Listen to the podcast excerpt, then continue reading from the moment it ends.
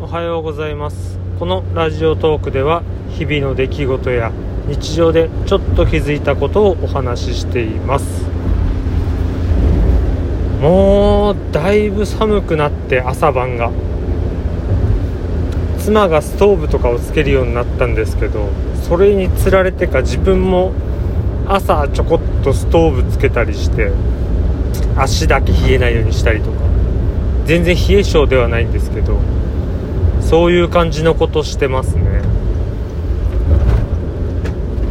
昨日の夜もね寝る前まではエアリズムの半袖ハーパンでいたんですけど寝る時にやっぱちょっと体冷えるなと思ってこんなに体冷えるのはちょっと自分の中でまずいと思って長袖長ズボンスウェットですね。スウェットに着替えて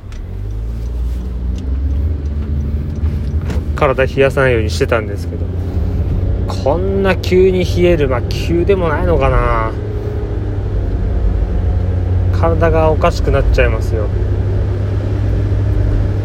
でもそのストーブをつけた時つける時か。久々にストーブつける時とかエアコンの人は分かんないと思うんですけどあの灯油の燃えた匂いというかあの燃えかすの匂いというかあれがたまらなく好きなんですよね。あの香りをねこう嗅ぐとすごい幸せな気持ちになるんですよ。だからあれ多分薬的な依存性のある匂いだと思うんですよね。ナーとかともちょっと違うその焼いた匂い。あれが、まあ、ちょっと早いけど冬の始まりな感じがして自分の中で幸せ感じるなって思うんですよ。だから冬のが好きなんですよ。ねあの暑がりだし汗っかきだし。冬は暑がりの自分としては着込めばあの乗り全然余裕で乗り切れるんで。布団とかこたつの中でぬくぬくしてんのももうたまらないですよね。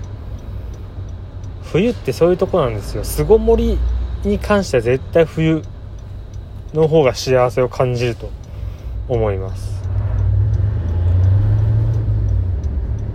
まあ人それぞれって言ったらそれまでなんですけど。